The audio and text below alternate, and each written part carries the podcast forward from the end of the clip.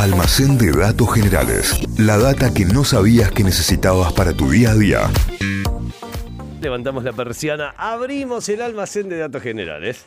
Muy bien, eh, vamos a hablar de una maravilla natural que estaba en Sudamérica. Y digo estaba porque era en pasado, porque desapareció. Hoy está completamente inundada bajo el agua por una construcción que es monstruosa, gigante, que termina surgiendo todo en el medio de un conflicto diplomático, todo muy mezclado. Bueno, vamos a contar la historia de los saltos del Guairá. Ya pueden empezar las googleadas furiosas. Saltos Los del saltos Guairá. del Guairá. Eran- es Paraguay, Brasil, Amazonas. Exactamente, unas cascadas que no existen más, que estaban en la frontera justo entre Paraguay y Brasil, a más o menos 30 kilómetros al norte de la triple frontera, del lugar donde Ah, se une el Paraguay, el perdón, el Paraná con el río Iguazú, triple frontera entre Argentina, Brasil y Paraguay. Bueno, 30 kilómetros más al norte, o un poquitito más a lo sumo, pero cerquita, estaban estos saltos del Guairá. Números de estas cascadas eran en total 18 caídas enormes de agua que tenían el doble de volumen de agua que las cataratas del Niágara, una de las más caudalosas del mundo, 12 veces más que las cataratas Victoria de África, que también son muy, muy grandes, caían 49 millones de litros de agua por segundo. Una locura.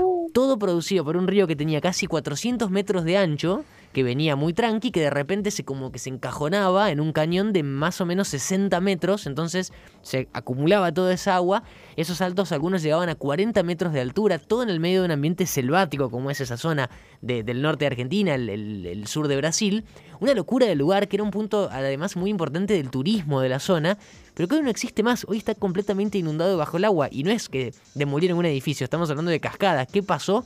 Bueno, vamos a contar lo que pasó. Entre 1864 y 1870 Sí. se llevó a cabo la guerra de la Triple Alianza, que seguramente lo estudiaron en el colegio, un conflicto entre la alianza entre Argentina, Brasil y Uruguay contra el Paraguay, que destruyó Paraguay, una Sí. guerra que dejó un desastre demográfico total, murió el 90% de los varones de Paraguay en esa guerra, fue la guerra más mortífera de América del Sur, Paraguay perdió un montón de terrenos, dejó problemas económicos que le llevó años y años resolver, bueno, fue una guerra que lo dejó recontra mal parado eh, a, a Paraguay, y entre todas estas consecuencias también deja un tratado, el tratado que se llamaba Loizaga Cotaguipe, que se firma en Asunción en 1972. Ese tratado era, eh, perdón, 1872.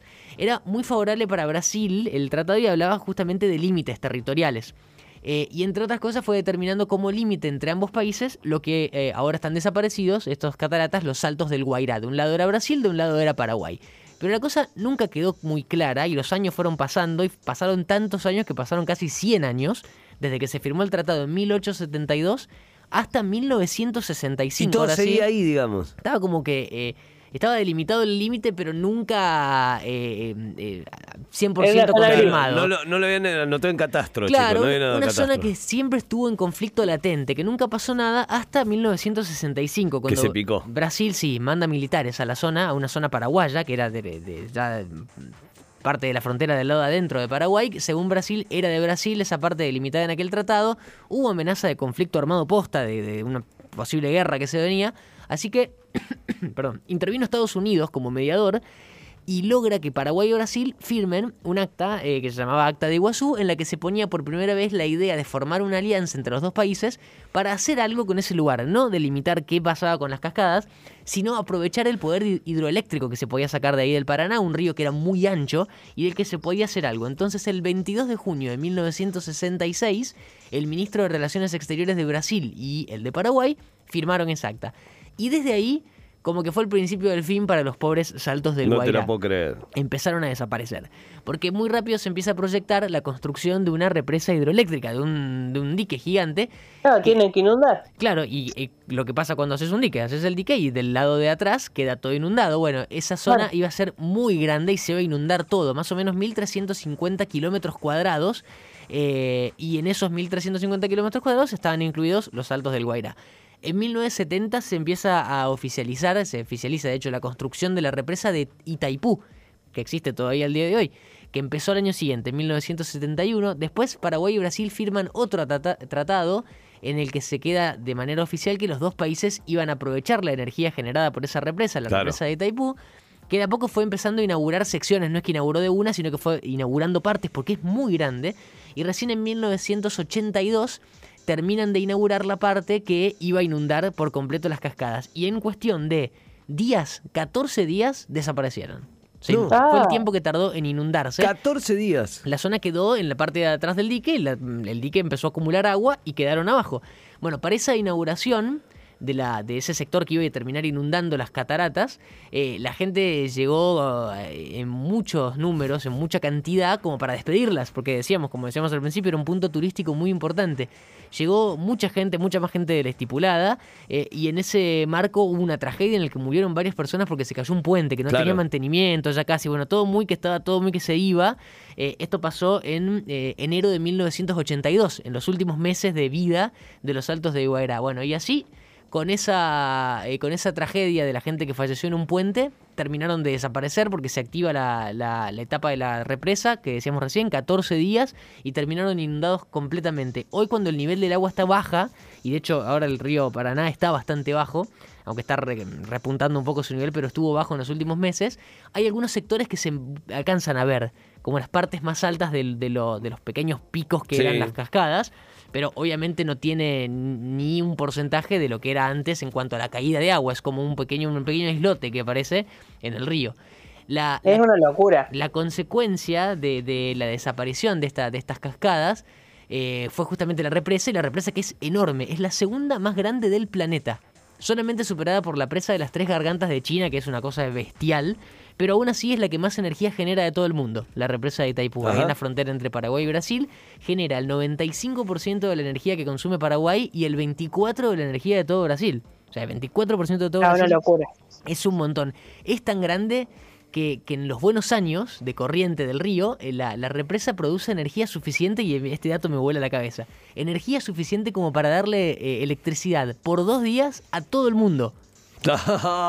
Una locura. Cuando tiene un buen año, cuando tiene un buen año. Bueno, a modo de como resarcimiento económico para toda la gente que perdió, por ejemplo, el turismo con, con la desaparición de las cascadas, hoy el, el consorcio que maneja la- el dique, la represa, le paga como una cuota a municipios tanto brasileños como paraguayos que se vieron afectados por la desaparición de, la, de las cascadas.